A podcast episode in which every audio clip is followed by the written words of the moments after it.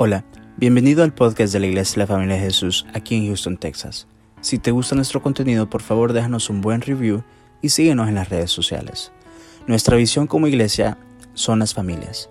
Esperamos que este episodio sea de mucha bendición para tu vida. Somos tu familia.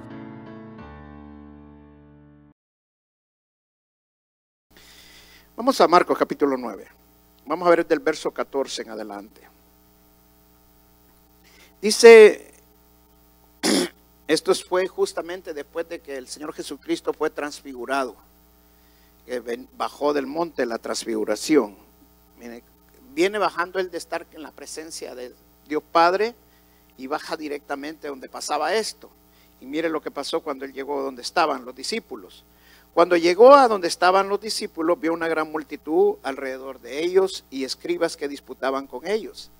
Y enseguida toda la gente viéndolo se asombró y corriendo a él le saludaron. Él les preguntó, ¿qué disputáis con ellos? Y respondieron, uno de la multitud dijo, Maestro, traje a ti mi hijo que tiene un espíritu mudo, el cual donde quiera que le tome le sacude y echa espumarajos y cruje los dientes y se va. Y se va secando. Y dije a tus discípulos que lo echasen fuera y no pudieron. Y respondió él, les dijo, oh generación incrédula, ¿hasta cuándo he de estar con vosotros? ¿Hasta cuándo os he de soportar? Traémelo. Y se lo trajeron. Y cuando el espíritu vio a Jesús, sacudió con violencia al muchacho, quien cayendo en tierra se volcaba, revolcaba, echando espumarajos. Jesús preguntó al padre, ¿cuánto tiempo hace que le sucede esto? Y él dijo, desde niño.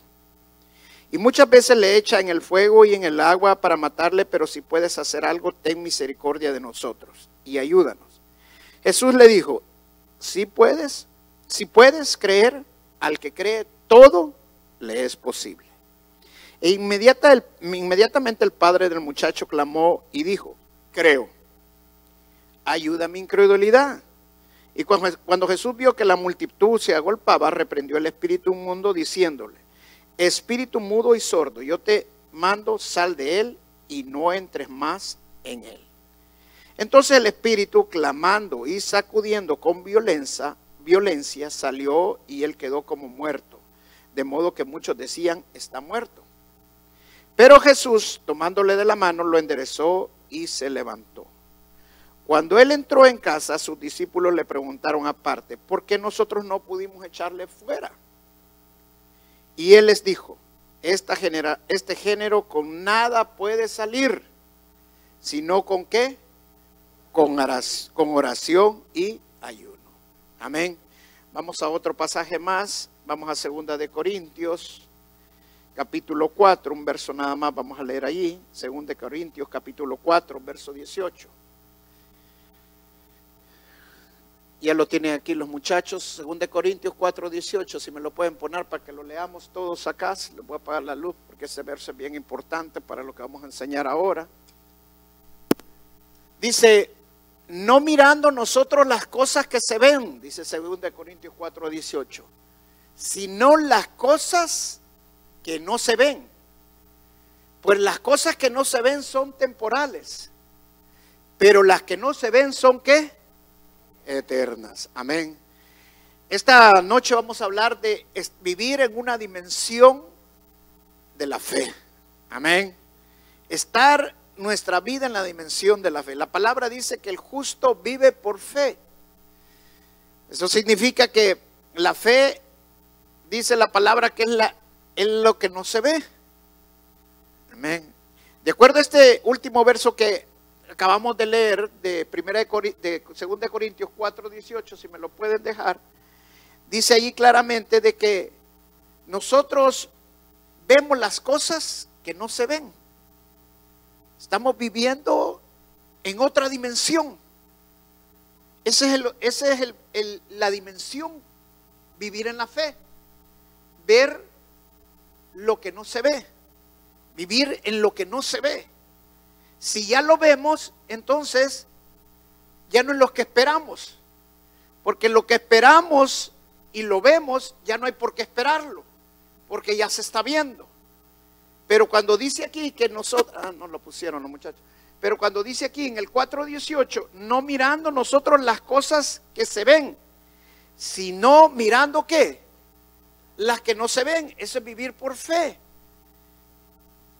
Vivir en la dimensión de la fe es ver eso que no podemos ver.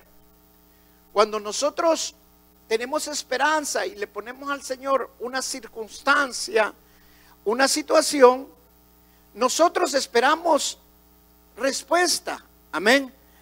Pero lo hermoso es que la fe nos hace ver sin que no haya manifestación física todavía. Ese vivir en otra dimensión. Cuando antes en los, en los cines eh, era dos dimensiones, pero la tecnología ha avanzado tanto que ahora ya hay cines tridimensionales, o sea, películas tridimensionales, que le hacen ver las cosas más cerca de lo que se ve en, la, en un cine bidimensional, que solo son dos dimensiones. Así es cuando nosotros vivimos por fe, vemos las cosas más cerca. Y cuando vivimos en esa dimensión, estamos seguros porque lo estamos viendo, no lo que se ve, sino lo que no se ve. Ese es vivir por fe, ese es vivir en la dimensión de la fe. Estamos con una certeza porque ya lo estamos viendo. Ya lo estamos creyendo de que así va a ser como nosotros lo estamos viendo. Entonces vivimos en otra dimensión. Está la dimensión tridimensional que acabo de mencionar. Todos tenemos, hay dos dimensiones físicamente. La, en el espacio eh, la dimensión es a lo ancho, a lo alto y a lo profundo. Esa es la dimensión en el espacio. La dimensión tridimensional, la que acabamos de mencionar, pero de acuerdo a los científicos hay una cuarta dimensión que es la dimensión que une el espacio y el tiempo. Porque también en el tiempo vivimos tres dimensiones, que es pasado, presente y futuro. En el espacio es ancho, alto y profundo. Pero la cuarta dimensión, de acuerdo a los científicos, es la unidad del espacio con el tiempo, que se supone que en esa dimensión puede transportarse en el tiempo que nunca ha pasado ahorita eh, científicamente, aunque sí ha pasado bíblicamente. Ahora, pero de acuerdo a los científicos, hay otra dimensión más, que es la que no se ve. Y ellos están hablando de una dimensión paralela. Pero la Biblia, de acuerdo a lo que nosotros vemos en 4.18, esa dimensión que los científicos hablan una dimensión paralela, es la dimensión que nosotros debemos de vivir la dimensión que no se ve. Y por eso en este ayuno nos sirve para aumentar la fe, para crecer en la fe, porque la fe viene por el oír y el oír la palabra de Dios. Amén. Pero tenemos un problema nosotros. ¿Y cuál es el problema que nosotros tenemos? Para que la fe aumente. La carne. Entonces por eso la palabra dice que nosotros el espíritu está ansioso, pero la carne es débil. Entonces es necesario que el espíritu se fortalezca. Y para fortalecer el espíritu es que nosotros debilitamos la carne. Porque el espíritu está ansioso. Pero como la carne cae, la carne nos lleva, entonces el espíritu, aunque esté ansioso dentro de nosotros, en que el espíritu está deseando estar en la presencia de Dios, pero nos dormimos muchas veces porque la carne es débil. Porque no adoramos muchas veces. Se nos pasa el tiempo de la oración y no oramos. Se nos pasó el tiempo de la adoración y no adoramos. Y solo cuando estamos en la iglesia, tal vez adoramos y tal vez oramos. Porque la carne es débil. La carne no quiere adorar, la carne no quiere orar. La carne no quiere vivir en la dimensión de la fe pero el Espíritu sí. O sea, ¿por qué? Porque la dimensión de la fe no se ve. Ahora le voy a hacer una pregunta. ¿Quién ha visto a Dios? Nadie dice la palabra. ¿Por qué? Porque nadie lo ha visto. Porque Dios es espíritu. Amén. Entonces el espíritu está ansioso ¿Por qué? Porque nuestro espíritu sí está viendo a Dios. Porque Dios es espíritu. O sea, nosotros podemos vivir en la dimensión de Dios, podemos otros estar en la dimensión de Dios a través de la fe, porque el Espíritu está ansiando estar en esa dimensión. Pero la carne no nos deja. Amén. La carne no nos deja. Ahora, en este pasaje que leímos de Marcos capítulo 9, es un pasaje muy, pero muy hermoso. ¿Por qué? Porque justamente cuando nosotros leemos Marcos capítulo 9, el verso 14, ya es el momento cuando Jesús baja al valle, donde están los discípulos y están con un gran problema. No le pueden sacar el demonio a un muchacho. Pero ¿de dónde venía el Señor Jesucristo? Él venía del monte. Él acababa de estar en el monte. ¿Y qué había pasado en el monte? Se había transfigurado y se transfiguró de estar en la presencia de Dios Padre. Ahora, aquí es, lo hermoso, o sea, el Señor Jesucristo, su espíritu, igual que nosotros, porque Él era igual en la misma condición que nosotros, hombre, 100% hombre. Pero su espíritu también estaba deseoso. Y por eso los discípulos lo regañaban porque no comía. Pero su espíritu estaba fortalecido.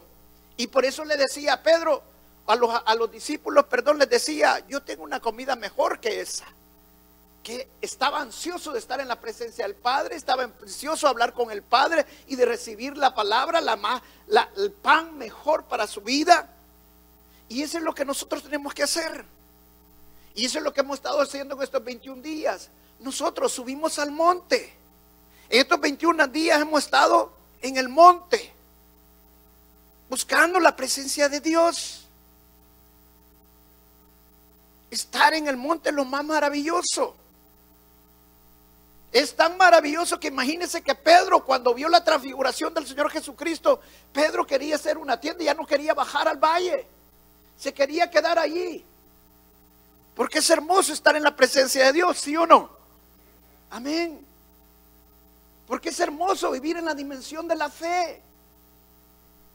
Y eso es lo que nosotros queremos, tenemos que entender, que tenemos que subir al monte, tenemos que estar en el monte para buscar de la presencia de Dios, buscar la presencia del Señor.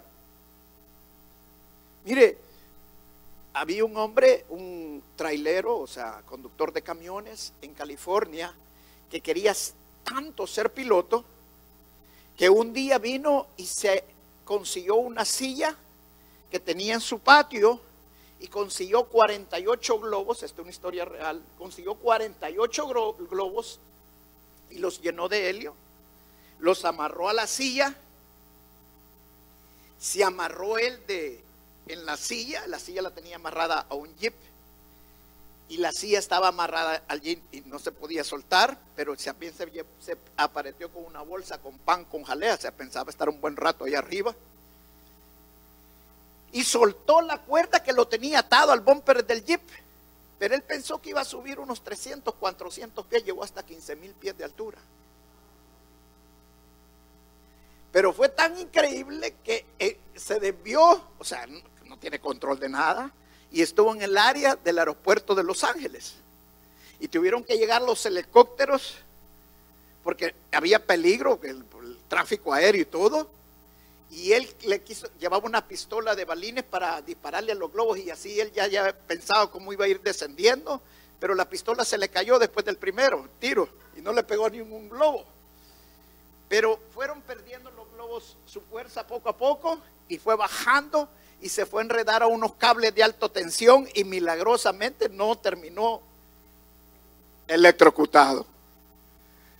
Y cuando llegó la policía lo agarraron y todo, viene un periodista y se le acerca y le dice, y usted le dice, ¿por qué hizo lo que hizo? Le dijo, ah, porque yo quería ser piloto, le dice.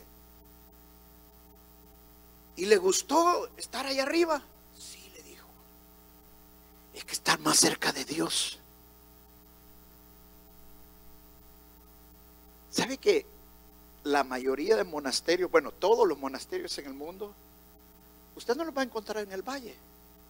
¿Sabe dónde va a encontrar los monasterios?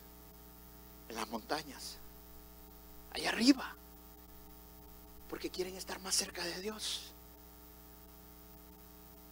Qué increíble. ¿Sabe dónde fue la transfiguración del Señor Jesucristo, en Monte Tabor?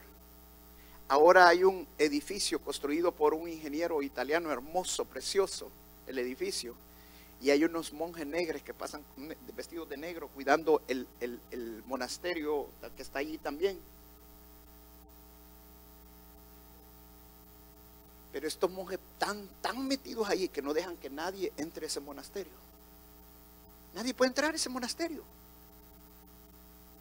Pero tampoco ellos quieren bajar al valle.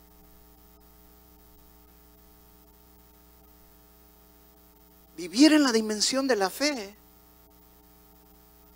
es que también necesitamos bajar al valle.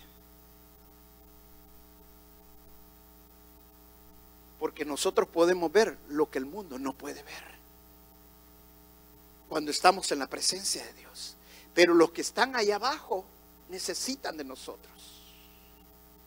Los que están allá abajo, que no conocen a Jesús, necesitan que se les hable de Jesús. Los que están ahí abajo, que necesitan sanidad y liberación, necesitan que nosotros bajemos allá abajo y con la autoridad que hemos adquirido y la unción que hemos adquirido estando en el monte, la, nosotros también la ejercitemos y echemos fuera demonios, impongamos manos y los enfermos también sean sanos. Como pastor he visto dos cosas. Hermanos que quieren vivir todo el tiempo en el valle sirviendo a todo mundo, pero nunca quieren subir al monte. Y hermanos que tienen que estar todo el tiempo en el monte, pero nunca se quieren involucrar con los hermanos. Ahora le pregunto, ¿quién está equivocado? Aleluya, ¿quién dijo los dos? Es que usted siempre está contestando el examen a punto. Los dos. Los dos. ¿Por qué? Porque no se trata de estar vivir en el valle. Ni se trata como Pedro que, quería quedarse en el monte y no quería bajar. ¿Sabe? El Señor Jesucristo vivía en los dos lugares. Él vivía en el monte. Si nosotros leemos la palabra de Dios a cada momento, vemos que el Señor Jesucristo estaba orando, metido con el Señor, buscando la presencia de Dios una tras otra, pero también al mismo momento entraba al pueblo, liberaba, sanaba y andaba sanando a todos los quebrantados, Entonces necesitamos estar en los dos lugares, en los dos lugares. Muchas veces no pensamos la importancia de subir al monte de sacrificar la carne para poder vivir en otra dimensión. Porque la carne, el espíritu está ansioso, pero la carne es débil. La carne es débil. La carne no nos quiere dejar meternos en la presencia de Dios. La carne no quiere que nosotros busquemos de Dios. ¿Por qué? Porque en la carne muere el pecado. Pero cuando nosotros estamos, es necesario que y oras y, que ayunemos y oremos. ¿Para qué? Para que el espíritu se fortalezca y la carne se debilite. Pero si no fortalecemos el espíritu, la carne va a ser más fuerte que el espíritu.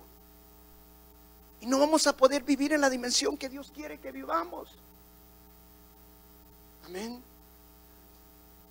Lo ideal fuera que nosotros todos los meses anduviéramos siempre, por lo menos eh, cada semana, tres, cuatro días a la semana, orando y ayunando.